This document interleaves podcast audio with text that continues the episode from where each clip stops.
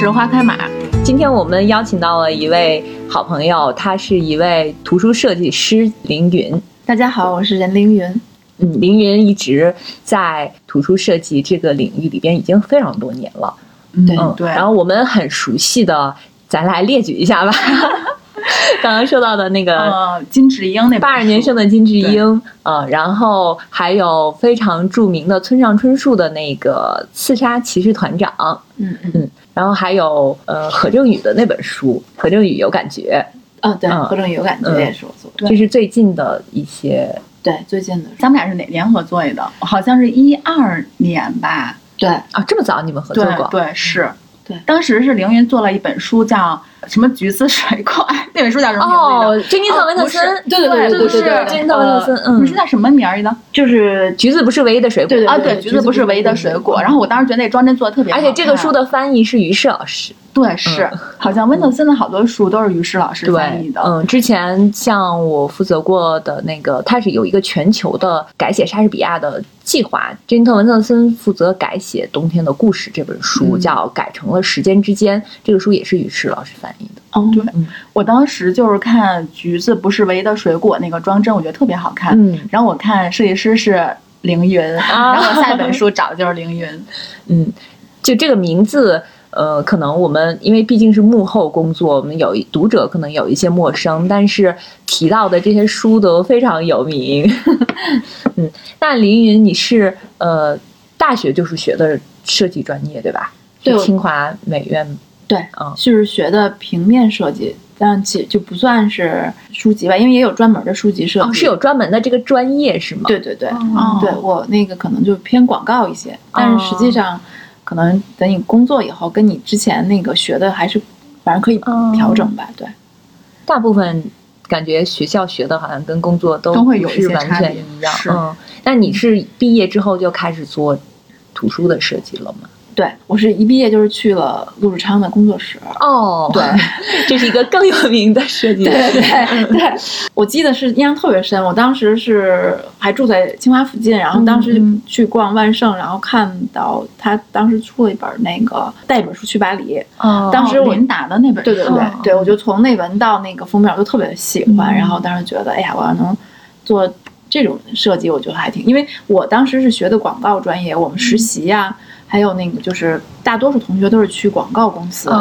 然后我因为广告公司就是要加班啊，然后要就是要想创意啊，然后要怎么，就反正你你感觉是一个很就很忙碌，然后。嗯，比较忙碌的那种工作，反正我我感觉不太容易出自己的作品。对对对，反正我不是很喜欢，就是我那个广告公司实习这种事儿，我都会有点抗拒，就至少没有很大的兴趣。我看这书就想，哎，如果我要是能做这种书还行，挺好的。但结果特别巧，就是我有一个朋友，他的朋友在那个三联，然后就说那个有一个香港设计师刚来北京，他想找一个助手。然后就想找刚毕业的，就是陆志昌，但是我就觉得实在是太巧了，因为我刚看了他的书，后来我就特别愿意就去了，就是感觉都是命运的安排。对，但其实我待了也就两年，而且陆志昌老师对我不是很满意吧？应该 哦，两年时间还蛮长的了。对 对，学到了很多东西，对，还是学到很多。对，当时我们做书的时候，对陆志昌的设计，大家我觉得大家好多人都会有一种膜拜的感觉。对，确实是他 做的还是很好的。嗯，是。那你的同学中，其其实有很多，他们都选了不同的方向。就我知道，像那个严威，对对对，是一个很有名的艺术家。嗯嗯，对。你的同学还有做什么其他的？做其他的呀？对，有做艺术家，做书的也有几个，然后也有做室内设计的。对，也有做那个城市规划设计的。对，就是有点像那个那种，就什么灯光啊、灯箱啊这些。所以方向还是可选的多的，对对对。你和其中的很少一部分同学是做书书吗？对，其实也我我自己觉得也不算是很少吧，反正也有有有几个。反正你是从陆老师的工作室出来之后就去了作家出版社，就在作家出版社待了五四五年吧，然后又出就出来自己做工作室，对。哦，那你在陆志昌的工作室都是好早之，都是有有有些年了。对，真的是很早之前。那对我还在对我们在铁葫芦是同事，就是他是跟我们在一个哦部门的？对，可能在铁葫芦待特别短，待个嗯七八个月吧那样。然后就开始，我觉得这个是一个经历，就是最终优秀的设计师他一定要有自己的工作室，开始独立的做。对，因为我也是在那个，就是因为在磨铁工作了一下以后，就发现其实就是设计师你很难在一个体制内，因为你的那个、就是你如果是在这个系统之内的话，你就更加没有话语权。其实就是他会会会被束缚，哦对对，是而且就是你他，比如说你可能。让你这么改的是你的上级，你可能就会，反正在我觉得在那个，比如说出版社的出版公司里的设计师的话，其实是更没有话语权的。对，对感觉做设计还是需要一定的独立性的。对对对，我是觉得还是需要，所以我那个在磨铁工作了以后，我就比较坚定的就想，还是不要去任何的那个公司，哦因为不是这个公司的问题，就是它就天然就决定了。我觉得工作性质的都嗯问题。对对对，嗯哎，那你就是接到一个项目的时候，一般你的工作流程是什么样子的？我的工作流程，就我一般会就是我们举个例子，花开马现在是一个编辑，他有一本书呢，想找你来设计。那我们回顾一下我们之前的合作，我记得好像是我会先跟凌云大致沟通一下这本书是一个什么写的是什么样的嗯内容的书，然后我想要的风格，然后还会写一个有点像那个。当时我们都会有一个 Word Word 的文件，然后里面会有作者呀、内容简介呀，然后甚至有的时候会列一下什么参考书就希望是什么样的风格，几个关键词啊什么的。对对对，对，但我的习惯是我不会就是写的太多，因为我会担心你有的时候写就编辑写太多会束缚住。如果这个设计师是比较有自己独立想法的话，其实会对设计师有一定的束缚。对，设计师是这样吗？但其实我我还挺喜欢那个，就是编辑，我一我现在一般会要求编辑，就是你尽量把你喜欢的封面多给我找几个也行，哦。因为就是因为语言沟通就是文字沟通不是很形象，就你看了那个封面以后对，你大概能知道他喜欢一个什么感觉，但其实。也不太会影响，就是因为有的我可能会觉得啊，我觉得你这个如果这样呈现会有一些问题，或者是我就是可能跟我想象的不太一样的话，我就也会提出来。对，哎，是不是编辑他其实是那种文字性的思维，但是设计师是那种啊画面的思维？对对对对对其实等于就是大家用不一样的语言，然后去呈现一个东西吧。那你会就是提前把这个书读一下，读一遍吗？嗯，我有的会读，如果很感兴趣的话，我就会读，嗯但有的嗯就也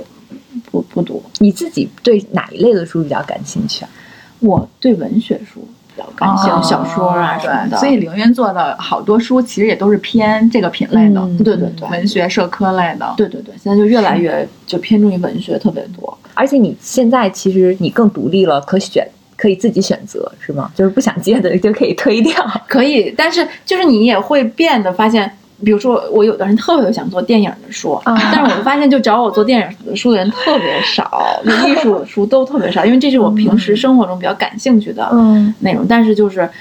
找我做那个小说的，就会真的是会越来越多，因为你做了一本以后，就其他的对编辑会觉得哦你就是就是擅长做这个。嗯。哎，但是我有一个好奇的点啊，就是，嗯。比如说我跟设计师合作的时候，我还我经常有的时候收到的封面是给到我惊喜的，嗯就是所以我就会想说，那设计师，比如说，呃，我的要求是这个样子，设计师在考虑的时候，就是就是，比如说你会从哪些维度去考虑这本书？我确实有的时候收到那种很惊喜的封面，也就是说，你拿到他给你的资料之后，你会下一步会做什么？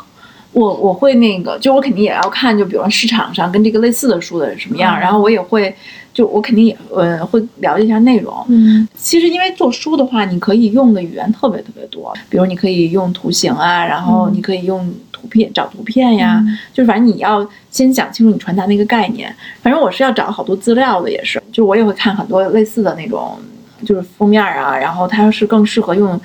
什么形式来呈现，然后又能区别于其他同类书啊什么的，就会综合考虑的东西比较多吧，然后再开始做。对，但我现在一般的话就会画，就用图形会多一些。像有的编辑就是也有的书就是，比如说它就是一个概念或怎么样，它就用文字会多一些，就是方法很多，就是你可能要先定一个你大概是用一个什么感觉的东西，然后你再去深入，比如说又选择用字或者是用图形，嗯然后去实现的再一点点往下吧。哦，然后你会做出一个大致的呃，比如说第一版会先给编辑看一下，嗯对你会做好几版。我一般会做一两版，因为我其实我自己我自己想的还蛮多的，比如说哪个更适合，然后嗯，我认为最后就是。至少不是唯一，也是就一两种吧。我顶多就做一两种，因为我觉得做特别多的时候，就说明我就是你设计师可能也没有想太清楚啊哪种更、更好，然后你需要编辑帮你再定。因为我之前也也就前一段时间有一个嗯编辑就忽然找我说他有一个书，然后让编就是让设计师做了很多稿，嗯然后他特别着急，然后就问我能不能帮他改一下。我后来看他所有的封面以后，他其实就每一个就是思路特别特别多，特别发散。嗯但是我就发现他就没有考虑太好这个封面到底要什么。嗯但是那个书因为也是就比较有名的人的书，他就最后就是我觉得那个编辑压力也挺大，编辑可能也没有想好要什么。嗯，对，就还会做这种接二手的工作。对他就是因为编编辑实在是没办法，他就想再换一个设计师吧，但是又就两三天就希望你给他弄出来。我说那肯定我就弄。哎，那这种换设计师是不是还？我觉得好像会发生，对是对设计师打击还挺大的。你们前期没有什么签合同？要要签合同的要签，但是有，但是会给损稿费。就如果说觉得这个设计师实在不合适的话，嗯要换，会给之前的设计师会给损稿费。对对。但是如果说这个封面做了好多版，大概率确实是编辑是没有想好。对，就然后我觉得设计师也没有想好，就是如果做特别多，也是设计师，因为他也就等于是去碰你那个编辑的想法，因为他给你看那个初稿的时候，嗯等于他你们也是一个沟通的过程。有的时候我就会，如果实在是不知道该怎么做的时候，我也会先做一个就看一下，然后如果他觉得哪儿不对，我们可以碰撞一下，然后也再往下走，可能会更好一些。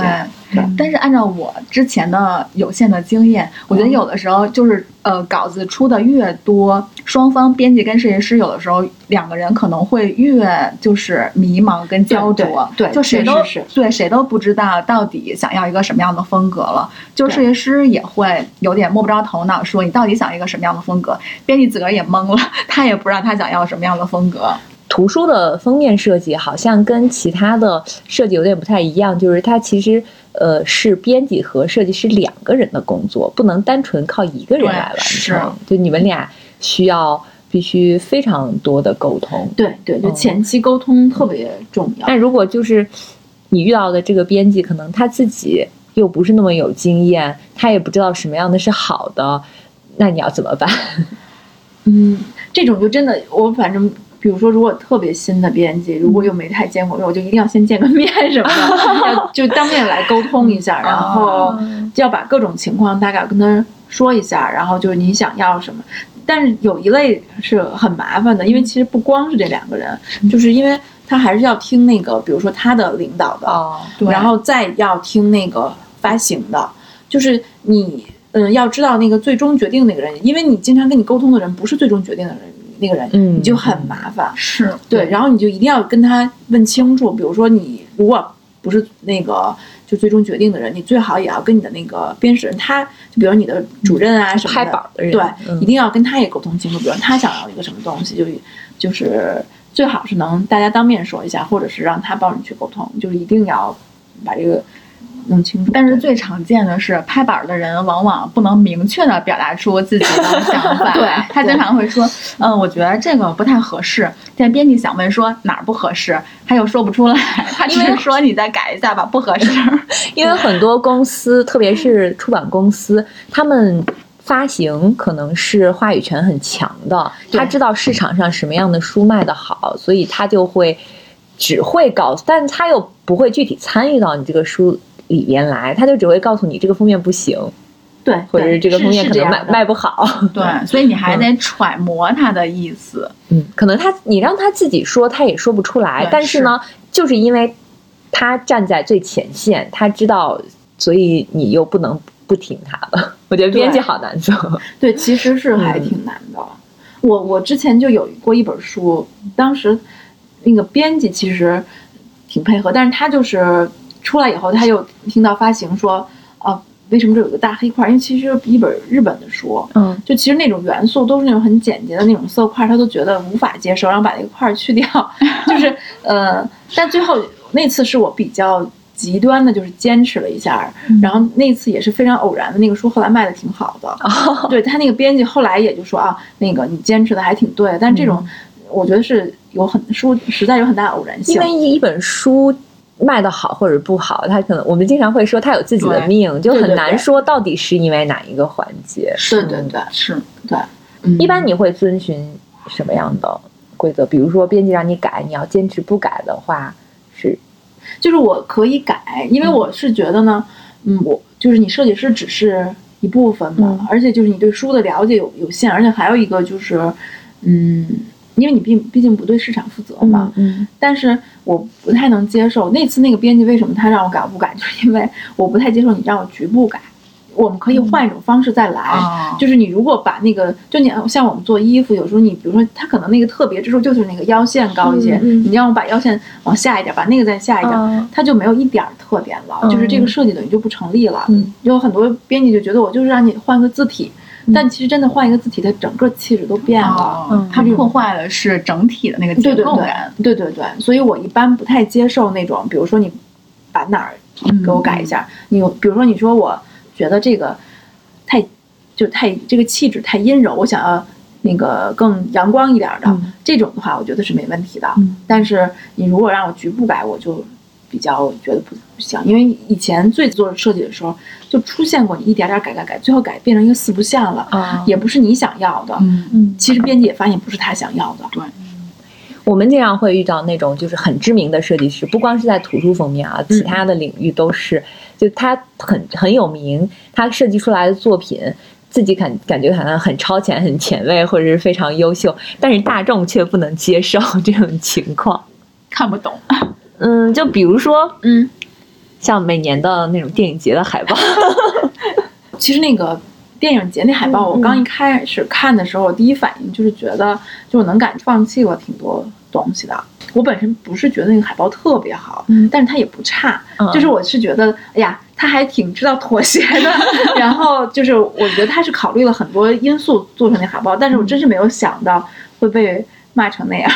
也就是说，其实他也有点身不由己。你是这个我我是能感觉他啊就是，嗯，他做那个海报的话是肯定也是考虑了，比如说我是嗯。跟谁合作，就是我我我是综合了对对对。多方的意见。对，就是他用字上，我觉得跟他平时做的东西还是没有太不太一样。对对对，嗯。对。去年那个海报主要被骂的点是什么呀？他们就是觉得丑是吗？对丑彩色的那个是吧？就螺旋对状的对对，我觉得它丑是不丑，但是我主要是觉得它特别，因为我记得。我就九零年那会儿刚来北京，那会儿是亚运会，嗯我就觉得那个跟那个亚运会的海报很像，就感觉没有什么太大的那种。我觉得可能是这个呃设计师他很知道甲方喜欢什么，可能这就是甲方喜欢的。有可能，每年的，我觉得每年的电影节海报好像都会拿出来被群嘲，然后人家就会找国外的那些知名电影节的海报拿出来比较，说到底人家高级在哪儿，你这个才 低在哪儿。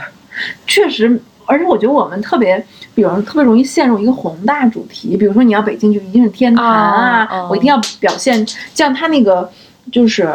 比如像欧洲海报，嗯它可能每年就是有一个很小的那个，这个对，嗯然后可以表现很微小的点，他不介意这个主题特别微小啊嗯什么的。因为我记得我有一个特别喜欢的海报，就是那个就巩俐他们拍过一个叫《爱神》的那个。就是那个电影，有几个导演拍的那个，就关于性的一个什么研究。然后他那个海报的那个，就是我特别喜欢的一个插图师。然后他其实就画了一个，就两个人接吻的一个，哦，线条的那种是吗？嗯，是颜色是拿彩铅画的，就是一个插图。就这种东西，我觉得在我们这儿海肯定不可能做成海报的。就他觉得啊，没有冲击力啊，然后没有意义不够。对，就是没有一个比如说更宏大的概念呀、嗯哎，这么一说，好像是我们的那个电影节的海报，确实都会有一个特别显而易见的一个寓意。是不是有一年还用的是美猴王的对那个形象？那个是上海吧？其实北京和上海也经常会拿出来比较，大家就会说，你看人家上海好像至少能稍微好像高级一点。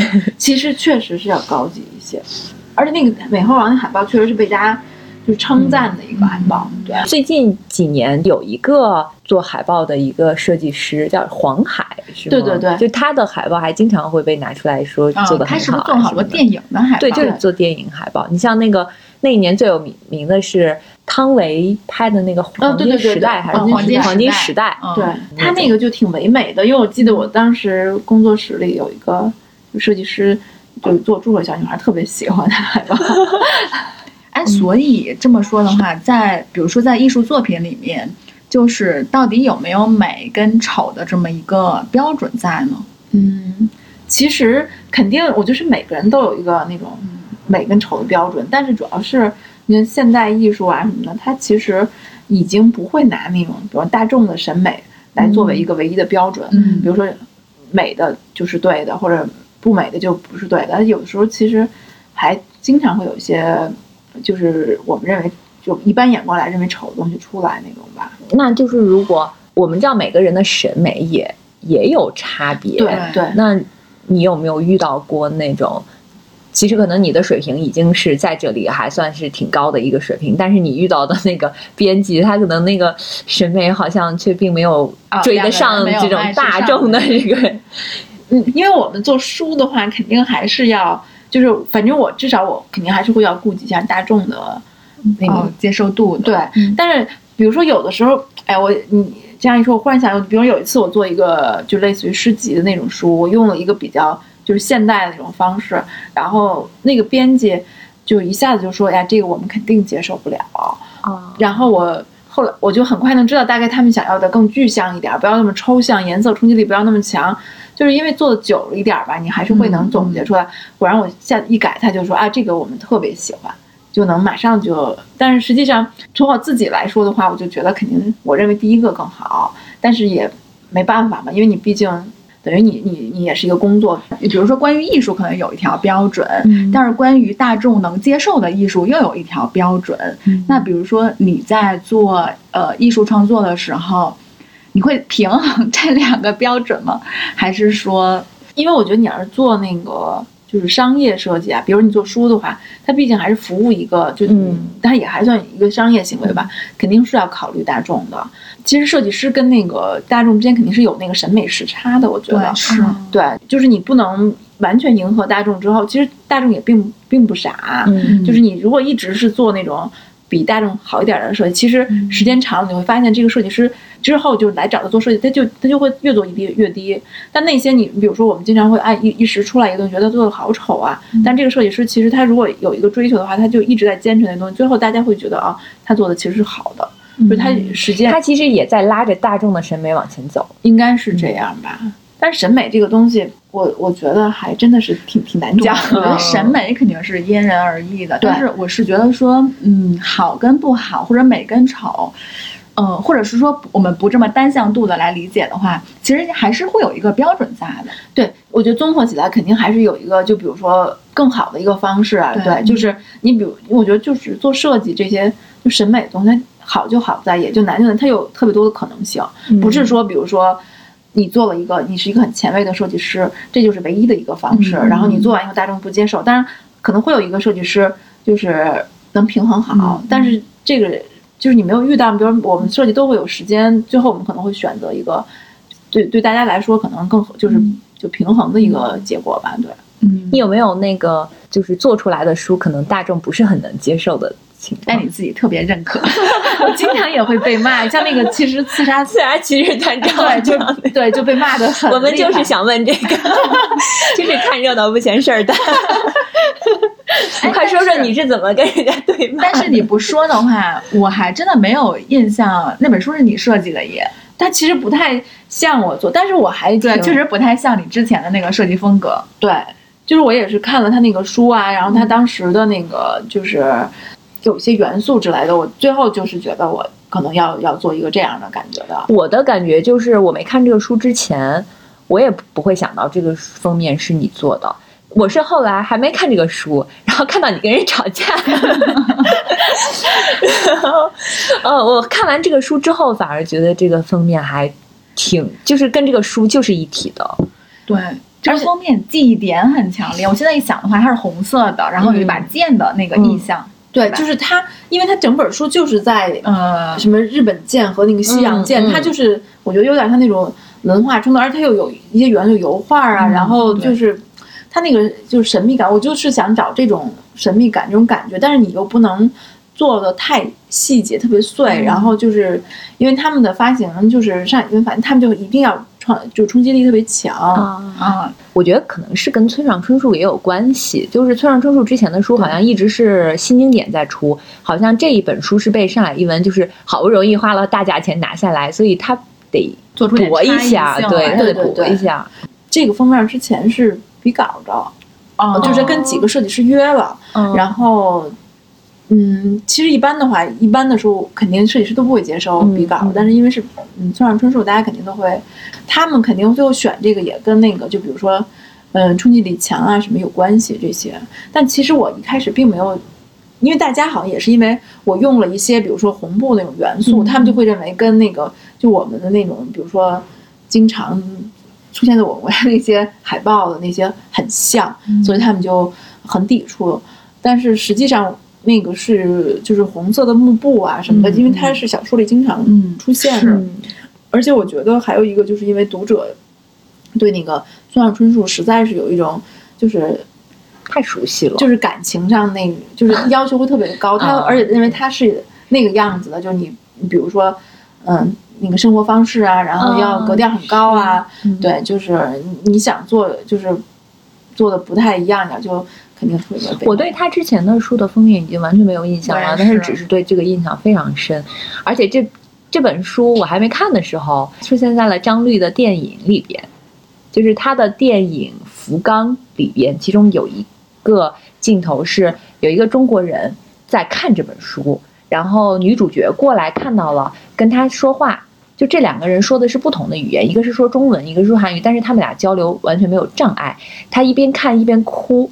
他就说我在看一本书，是这个这个，红色风就凌云做的这对，就是这本书，他就在看。啊是吗他过来问说你在看什么书？他说我在看这个书，然后俩人说了几句。这本书我就呃最最早看封面的时候，其实我没有什么感觉，嗯但是我看完书之后，确实你再看封面就，你，那封面上的那个元素确实用的都是书里面的意象。对对对，就是会，嗯反正我是也，而且跟编辑沟通以后，他就是希望出现这些啊什么的，然后怎么结合的更更好一些吧。哎，那一般批评的声音都是怎么说的？我觉得就是会去看是吧？我后来我就不看了，我觉得这是自讨苦吃，对是，对，因为总是会有人说的吧。对我记得还有一个非常过一段时间就会被拿出来说的，就是这个封腰封的问题。我记得你好像还专门也说过这个问题，说让你一个人出去那个找工作，你还要投简历呢。对对，就是嗯，因为很多人讨厌书腰，因为他不希望把那个字，就他觉得那个书腰就特别麻烦。因为我觉得那书腰本来就不是让你留下的，嗯，就是它本来就是一个就宣传的纸，你可以把它完全扔掉，不就完了吗？嗯难道就是因为肯定很多宣传文字是一定要有的，嗯难不成你让它印印在封面上，不是更麻烦吗？嗯就每天把那个那些推荐语印在封面上，其实更难看。这其实是一种折中的办法。对这个腰封是谁发明的？国外的书也会有这个吗？国外的书好像是少一些，对他们一般都是一个有。嗯对，但是我觉得好多人骂书骂妖风，他们其实是跟风在骂。反正我会觉得有些人真的是跟风在骂。其实，就算我不管是之前做编辑也好，还是现在当一个读者也好，我觉得妖风对我来说没有什么妨碍性，你可以把它当书签来用。嗯你也可以不用。对，而且不就完了？对，而且你想书店里摆那么多书，你要想快速稍微快速了解一下，说你想把哪本书拿起来看的话，对其实妖风是能透出一些信息的。对对对嗯，对所以我觉得很多人。很，我觉得有一部分人肯定是在跟风在骂妖风。对，我觉得就是有一点儿。对，其实不是那他自己可能没有怎么在想这个事儿。对对对，如果真的没有妖风的话，我觉得还呃就是你很难就是知道被大众知道。对对对对对，但是我觉得《刺杀骑士团长》的封面是成功的，就是不管对，就是这一个是说。它可能体现了你的想法，就是书里面的意象能够呈现出来。还有就是，我觉得这个封面，坦白说，这个封面对于大众的接受度其实还是就是契合度其实还蛮高的。嗯，对我我现在想的话也，我都已经忘了他们为什么骂这 个，就是之前我也想了很多应该怎么来解解释这个问题。但我因为在做这本书之前是做了一本，就是嗯，没有男人的女人哦哦，没有女人的男人哦，没有女人男人，对，那个是好像就是比较被他的读者就接受的，但是呢，就是刺杀骑士船长就不太哦，我懂了。其实那个书的封面我有一点点印象，就是他跟村上之前就是我们大众认为的他小清新的风格是很对对对符合的，但是刺杀骑士团长这个确实是不太像对，就不像村上嗯春树。但我觉得其实可能大家并不了解村上春树。就是我我觉得大家在那个比如说做特别满的封面啊什么的那种信息量特别大的时候，你就给别人提供了很多靶子。但实际上，我觉得我就很爱做比较写实，但是那个像国外的呃做小说，他们其实比较也比较爱做的比较写实一点儿，要做的哦抽象一点儿，其实更容易被就我们的读者接受，是的。抽象一点是说，比如说用线条、图形，然后字体这些来呈现。对，就是你不要有太多具象的东西，哦因为一看就知道是怎么样。就具象的东西，因为我之前看过一个就是国外的人画的那个村上春树，就他每个就基本上就是那种嗯矢量图画特别特别写实，就是他就可能我们都会觉得特别缺少意境啊，然后比如说他把很多那种场景都给你呈现出来，想象的，嗯，嗯，我觉得我们很少有那样做就做一个封面的，对，可能时间也不太够，我觉得，对，而且大家理解的不一样，对对是，对就会反正就是很危险的行为，做特别具象的时候，对。就是说越写实，其实可能就大家理解中的偏差就会越大，对对对，然后别人的接受度可能就会存在一些障碍。这对对，我觉得是可能会更有争议一些吧。嗯，是。哎，那你现在做封面还会自己画插画吗？会，我就挺爱做自己画的，就是经常被当成靶子，因为我还蛮喜欢画画的，所以我哦经常还是会觉得那个能通过做书，就比如画画，就用自己那个画画的方式来做的话，就是属于我又能做自己更想做的事儿，嗯。然后又能就是通过这个工作中当中，我就比较更像一个。作品，嗯对对。你有统计过从你开始进入这一行到现在做过多少本书吗？没有，但做的还挺多的，好像每年大概能接多少个工作？就十几二十个吧。哦，哦，那相当于平均一个月也一两本呢。对，但其实这个量不是很啊，对，是多。那你的这个周期，就是做一本书的这个周期大概是多长？我一般会跟，比如说编辑有来找我约稿的话，我就说我可能需要两周时间，但这是一个特别理想的状态，嗯。因为会有，比如说你你同时可能做好几本书，嗯。但两周是肯定我我是可以把那个封面做出来的。嗯但是呢，比如说编辑他又会拿过去就是讨论啊，然后到下场啊什么的，这个周期还蛮长，不是我能控制的。嗯。我可能能控制就是我出封面的哦时，间内。你做出来给他，他如果觉得不行，还得再回来让你改。对对对、哦，对，嗯对。但是，一本书其实不光是这一个书的封面，它包括整体的这个，嗯因为书是一个立体的嘛，是你是会做这个整个这个书的一个装帧是吗？嗯，我一般会，因为我现在做文学书多一些，它嗯其实就最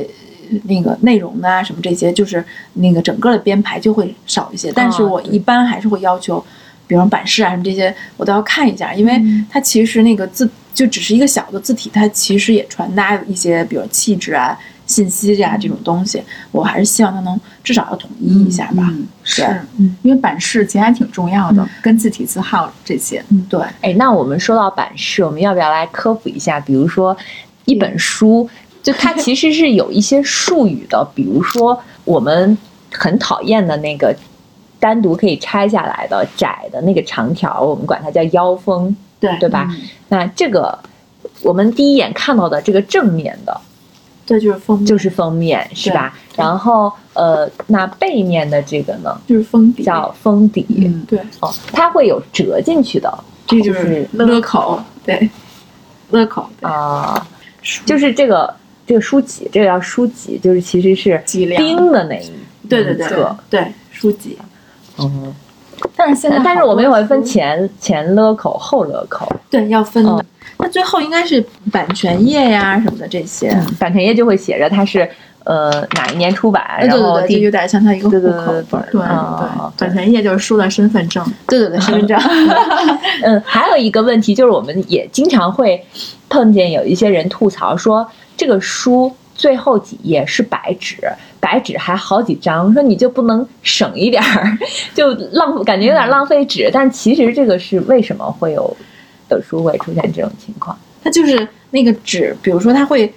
比如三十二开的话，它就是要折三十二下，然后就是你不管你用不用这个东西，它其实是裁不掉的，因为它是那个都要粘在上面但。在印刷厂是一张非常大的纸，对然后三十二开就是这一张非常大的纸，然后折把它32下啊哦，折三十二下，对然然后会出来。那那每每一个它也是有尺寸的吧？就三十二开是几对乘几是吧？然后再把那个边，比如说你可能会小点，就裁掉以后，因为折的那个折的那个地方就给裁掉了，嗯就变成一页一页的了。就是所以他们嗯最后多出来的这张。也其实是这里边的，就是对你哦你是省不掉这个的，就你即使裁掉，它也还是会是。嗯，所以当时做书的时候，我们要求印章数到底是整数，嗯。印章，就是那一大张纸，对对对，哦多少个需要多少个大张，嗯。顶多是到点儿五吧，点二五。点二五也行嗯嗯。这一大其实印印刷厂的印刷机是这一大张一起进去，对整个纸进去印，然后再裁。对对对把它对对。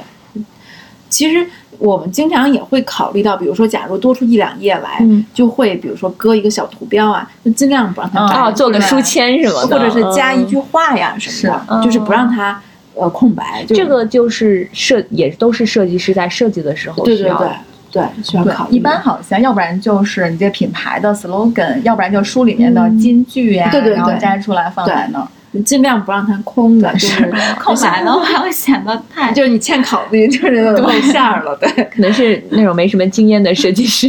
是，一般好像确实不会对，就不让他那个都会印一下，印点字。而我们普通读者在看书的时候吧，经常会拿到一本书，觉得哎，这个书好沉啊，然后折的时候呢，就感觉很紧，又打不开，就是体验非常不好。你们平时在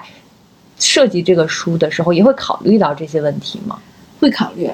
就是它比如说打不开的话，可能跟它的那个就是胶有关系，跟它那个就是纸顺不顺纹有关系，然后也跟它那个纸本身的那个就是特性有关系。就其实不是说越越厚越好，当然有一些书，比如它文字特别少，编辑就会考虑就是我要用厚一点的纸，但是这种情况书厚一点，经常就就会就是就变得它很很沉啊，就是嗯变厚了，或者它很不好打开呀、嗯就是它跟那个纸的特性有关系，其实是要一开始要考虑一下。对，是。哦，这个是编辑和设计师都需要考虑的。对，那顺纹是怎么样？就容易打开嗯，就是它那个纸张的话，都有一个那个，比如说都是纹路是吧？对对对啊，就我们拿一张纸看，它其实是有纹路的，就是你那个竖着的这个纹路，这样是不是就好打开？对对啊但实际上是很少有书，因为我主要是我做的书吧，还是要打市场的，嗯它的那个就是的成本的控制会非常非常严格，嗯嗯就是几乎不太可能做到就是完全顺纹，哦。就是因为它你顺纹就意味着你可能浪费的特别多，哦，就是有很多纸张要浪费，就你剩下的一块儿的话，就像有的就说你能不能省一点儿，那其实这就是省一点儿的做法，就大家给就拼版就把那块儿可能它不顺纹也把它给用上了，哦，对。对，是。对，但是这个是没有办法，因为我觉得我就是做这种就是要走市场的书做太太多的话，你你这些成本的节省就是没有办法的，不不太可能完全靠那个就是什么阅读体验来来啊，是不是因为我知道是纸是有克数的，就它这个克数是怎么计算的？有些克数重了，可能是不是书就重一些？嗯，对。但它也有一个什么松厚度，比如说有的嗯书你看着它，比如七十克的，嗯但是呢，它可能就是会有的就是凑在一起，它就会显得很轻，有的就会哦它就有一个蓬松度的问题。轻型纸一般就选七十克就好了。对对对对对对，但是轻型纸的话，我记得我当时做出版的话，轻型纸一般，呃，文就是特别文艺的书就不太会用，因为它会有点粗糙。但是现在轻型纸其实有一些品质好就可以用，就是它又便宜，然后呢它克重又少，然后呢那书又很轻。如果你都是用纯质纸的话，就一个是成本会上来，还有一个就是确实会很重的那个情况。对对对，除非你是真的要凑字数这本书，然后会选纯质纸。对，现在好像我看好多书，我一翻感觉都是轻型纸，就比较好一点的轻型纸。对对对，这我觉得现在纸张的进步也还是对是对，嗯，但是纸张一直在涨价，木材在涨价，对吧？对，嗯所以成本就一直在涨。对每本书都很贵。对，然后结果书还一一直都在打折。我就就有那种合作的出版社，就也跟我们说，比如啊，今年我们就没有办法，就一定要得把定价给定上去。对，是这是没有办法的。对，哎，我经常也有同学 跟我说，那个就觉得书太贵了，我就每次就特别的设计费并没有提高。但实际上，你比如有我有朋友，他就是在国外那个生小孩儿，嗯他们会组团一起，来中国买书，对，就嗯对，就是在中国的电商网站上买书，哦然后弄了一箱。其实运费，比如你运到欧洲啊什么，他们有有在德国的妈妈群，嗯他们就是运到欧洲，其实运费很贵，但是即使是加了这么贵的运费，它还是便宜的。哦，就其实中国的书还挺低的，是尤其是有活动。那你作为设计师，你觉得大众的审美要怎么才能提高上去？我觉得 宁远说我不在意大众的审美。因为我之前不也那个就是做过那个公号，因为我记得大家对那个就是小孩儿的审美都特别就是、呃注意，他就会老问说有没有什么办法来提高小孩儿审美。其实我觉得特别简单一点，就是你至少就舍得买书就行。就你比如说小孩儿的绘本。嗯，他都有好多都是那种，就全世界特最好最好的设计师，嗯很多都在做绘本的创作。对。然后因为很多人跟我说，哎，我们是十几线城市的，我们看不了展览，那你其实你就花钱买书，然后其实你也能看到，就是你不能说跟原版一样吧，但是你你也能看到很好的那个艺术作品。你不要一本书就是我啊没有几个字儿啊什么什么的，就是我觉得大家能为那种华而不实的东西愿意花钱，我觉得就就是审美就就提上去对对对，就是你真的，就你比如说，你可能你家里摆个花瓶儿，它没有使用价，但它能提供品品品质，你也肯愿意为这个花嗯买单，我觉得就慢慢审美就上去了。我觉得审美就是多看点儿真的好东西，对对，对然后自然而然你可能可能就会好一点。对，真的是多看就会好一些，因为它也一样，其实就是你也是有一个你输入的一个过程，嗯就是你要多看那种嗯好的画册。那是凌云有没有特别值得推荐的推荐给我们？对 设计类或者艺术类的书籍，我本身也是看书的人吧，经常那个装帧的特别复杂的书，我都也觉得会比较麻烦，所以我可能也导致了我最后做的书也都是那种更市场化的，然后更简单。比如说有一些会它会各种材料的，我都不太。我想想设哦，我老推荐就是艺术的故事，啊，艺术的故事，就那个贡布里希，对对对、哦对，因为我是看那个就是。嗯，艺术的故事就它也有很多，它其实有点像写一个就是艺术史啊，嗯但是它讲了很多那种你观看的那种方式啊，哦，就我觉得其实嗯还挺有启发性的，对观看之道。对，观看之道也挺好的，对。哎，那我想再问一个问题，就是你怎么看待自己图书装帧设计的这个工作？就是它大体上对你来说还是一个比较愉悦的一个工作吧？对我还挺喜欢的，是比较愉悦的工作。嗯，因为我中间也，因为我刚才也聊，就我中间其实也想过，比如说，哎，我为什么不做这个设计，不做那个设计？因为我我也那呃就比较犹豫过呀，然后也做过那种，比如说我想，哎，想过，比如我特别特别有钱了，我会去做什么事儿，嗯就完全不用为工作发愁的时候做什么。后来我发现，就可能会想，哇，我还是愿意多看看书啊，然后画画，这差不多就是我最喜欢两件事儿吧。嗯但是这个工作基本上 这两件事都能完成，哦我就，所以我最后还是愿意，就非常愿意做这件事儿吧。哦确因为实做图书的设计，它是一个你可以一边输入一边又输出的工作。对如果做一个普通的平面设计，可能你就需要一直在输出。对，而且其实那个就是书的世界，它其实应该比我们那个现实界还要广阔。就是你、嗯你可以看到，就你就是可以遇到好多好多不一样内容的东西。就他比如说跟你画一个你自己的东西啊什么的，你可能就会永远沉浸在你那个世界当中。这个你做书的时候，你可能会要看到不一样的那个，就是你做不一样的作家，你可能都看到不一样的那种气质的东西。是。哎，现在很多就是学设计的小孩儿，他刚毕业的时候，他可能也想做图书，就是设计这个行业嘛。嗯。然后对于他们来说的话，你觉得就是，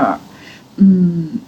你觉得就是如对，如果说真的说过来人的建议的话，有吗？因为我会担心，就比如说也不是担心吧，就是我之前合作过会比较新的设计师，我发现比较新的设计师的时候，嗯。坦白说，就是沟通起来，其实确实会障碍会更会更多一些。就他可能不太会表达他自己，我觉得可能他们也是没有那么丰富的经验。是就像一个资深的设计师，你跟他说什么，他这些之前都经历过，他就能马上那个感觉。对对，大概我觉得经验这个东西其实就没办法，就你必须得可能得一点点做。嗯，但是我我觉得首先就是得喜欢看书吧，嗯然后就是嗯，比较嗯，我觉得就是喜欢是最重要的，其他的我都觉得都可以培养吧。对，你觉得就是图书设计师，每个图书设计师会有自己的一个，还是说要一定要形成一个自己的风格吗？我是觉得有自己的风格会更好一些，就是这个东西也不是说你能控制的，就是你自然而然其实就会有你自己有的设计师就是，比如说对字体更擅长一些啊，有的自己的设计师可能会就是会嗯，对那个它就是一个概念表现的会更好一些啊，就我觉得会不太一样，就擅长的东西不一样因。为我之前合作过一个摄影师，他给我的感觉是他什么类型的书都能做，但是我当时还有点害怕。一个，因为我当时找他的是一个有点类似于像经管类的书，那是我呃编辑生涯唯一做的一本偏经管类的书。但我之前跟他合作都是比较偏社科啊文化什么的，然后他当时也能做的时候，我就，其实我当时心里会有点打鼓。对，其实嗯，应该还是有办法。就他，我觉得他可能也是有很很强的经验，就是大概知道你们想要的，然后就是这种的话，我觉得应该挣钱很快。因为经常我我老公会拿着一些那个就是。就因为他有时候看经管的类啊，或者社科类，他就哎，你为什么不能接点这种书？我一看，啊真的好简单呀！就是，就你为什么一定要画一个什么什么东西？因为他就那样做的话，他其实就是一一个概念，比如像原则，它就是原则，嗯就你没有什么可嗯可说的，你就是把那个东西给处理的稍微什么一下，就应该会更好一些吧。对，所以不同类型的书，其实它的设计上还是会有一些那个区分度的。对对对嗯对，就真的就没有人找我做经管。你下次可以试一试做一本经管。对，如果能比如两三个小时做一个，其实你就会觉得啊，其实呃，图书设计的钱也不低。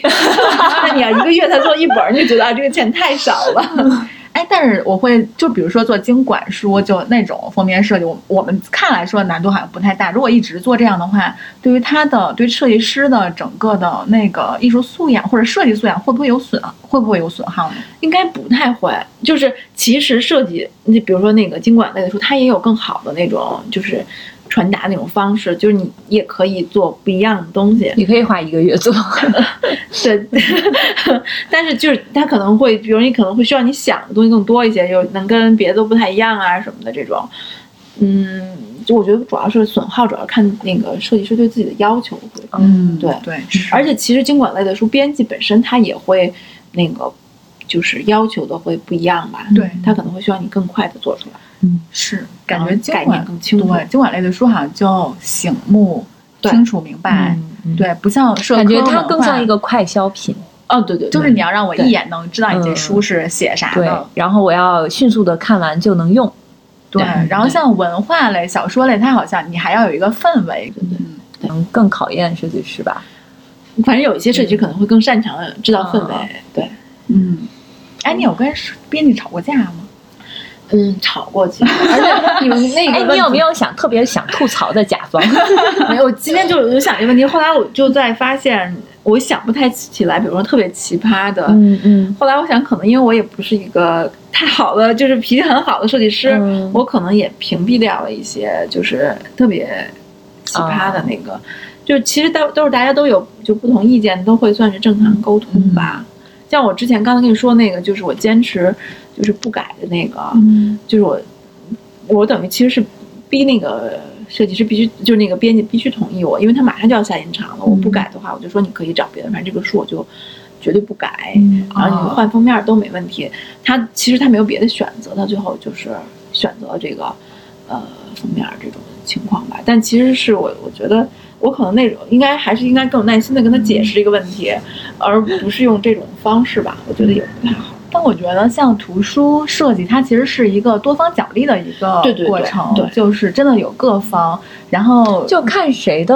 那个更强势，或者是话语权更强。比如说，这个编辑可能本身就是一个很强势的，他很知道自己要什么，那设计师可能就会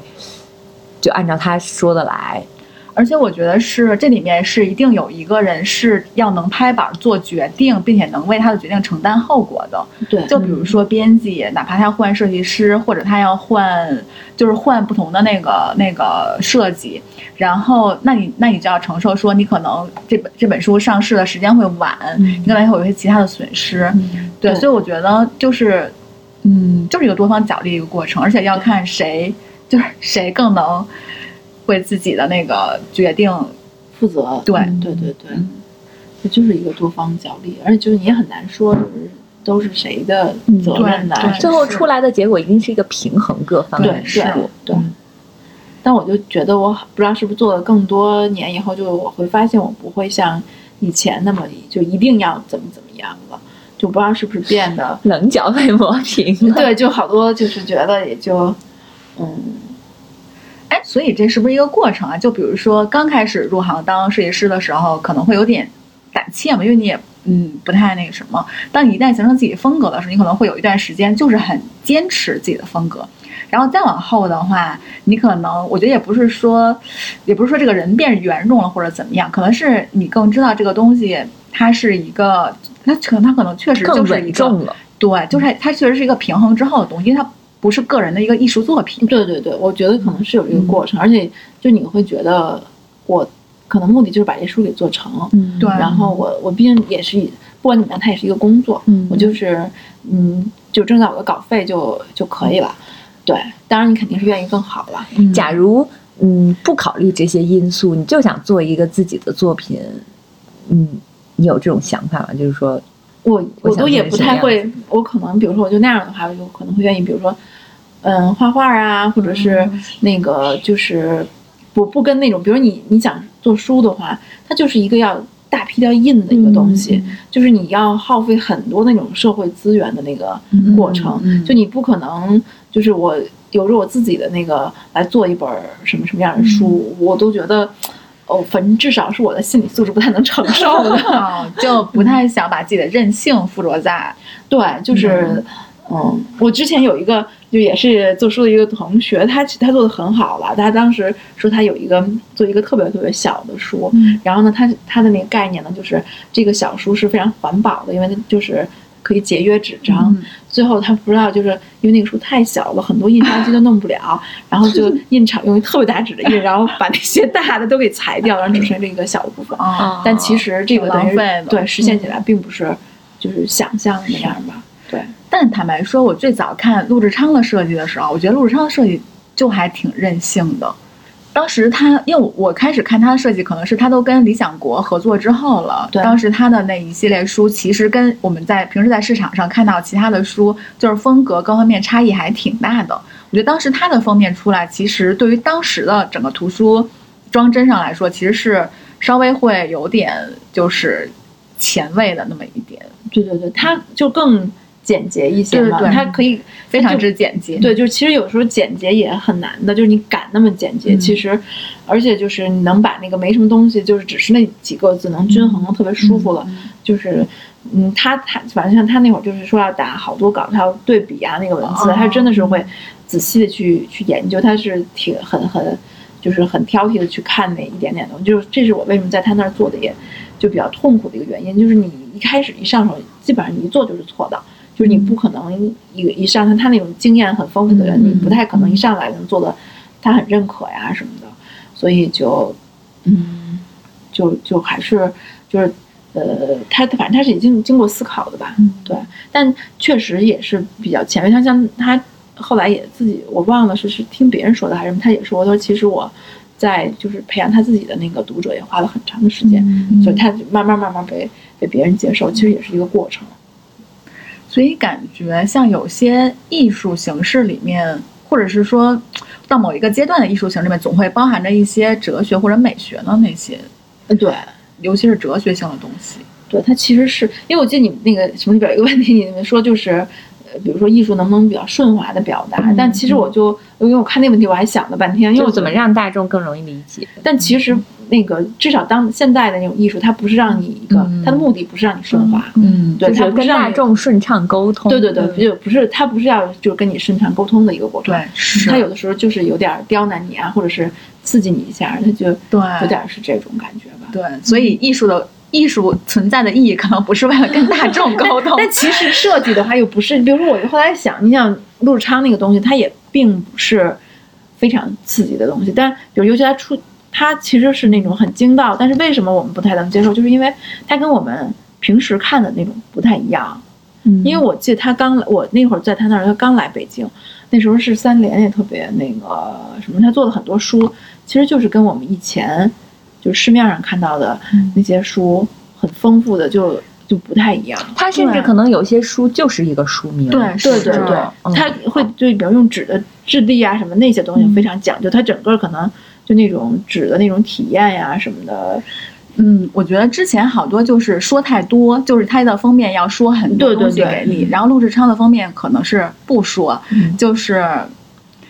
你自己能看懂就能看懂。对，但其实等于我觉得，嗯，他就是好像，嗯，他这种方式的话，一开始我们是没太见过这种的，嗯等于慢慢就接受它。但我记得好像后来又有那种就甲骨文的那种设计，就又不太一样。嗯我觉得是一个，就大家是一个反复。后来有段时间就大家特别认陆志昌那种风格，所有的出版社做的书都非常简洁，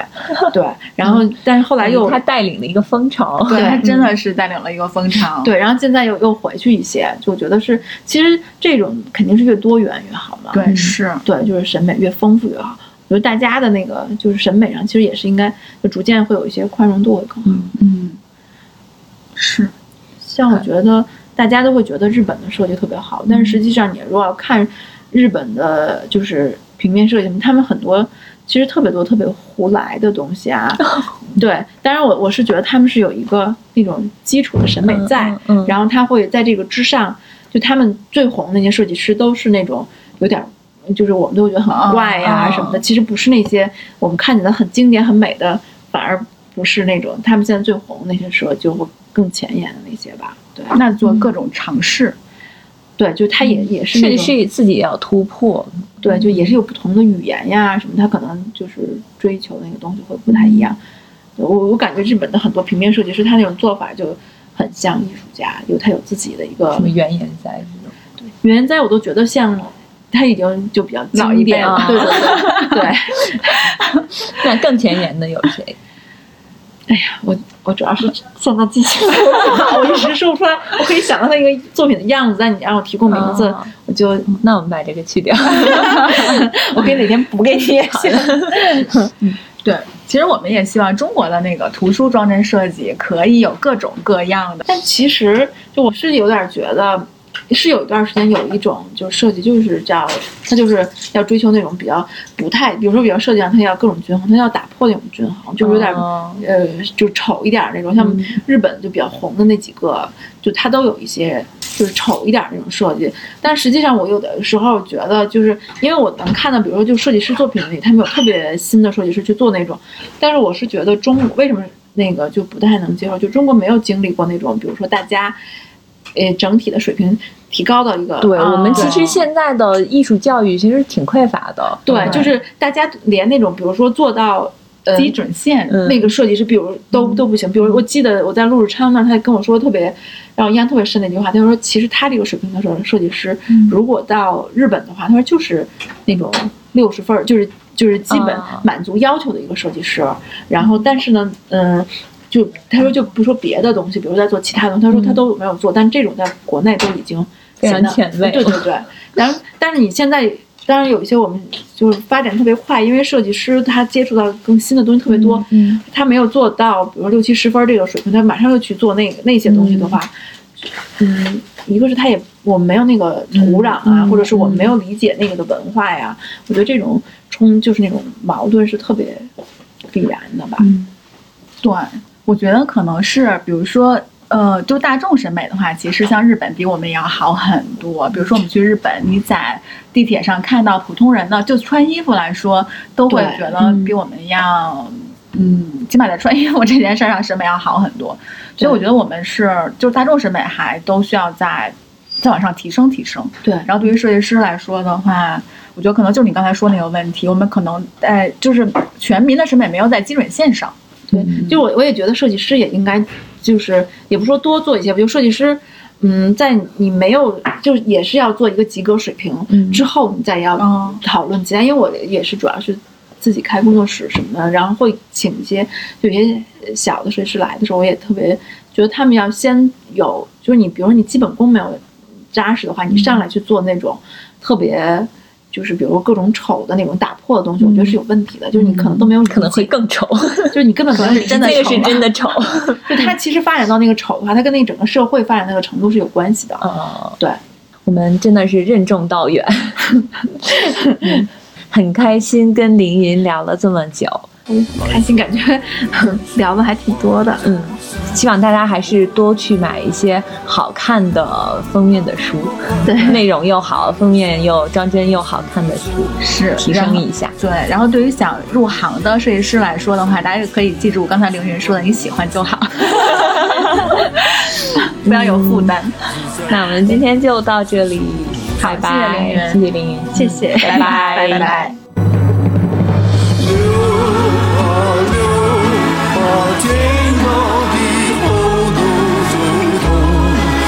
生死成就。够不够？人生太短，故事太长，你不要回眸。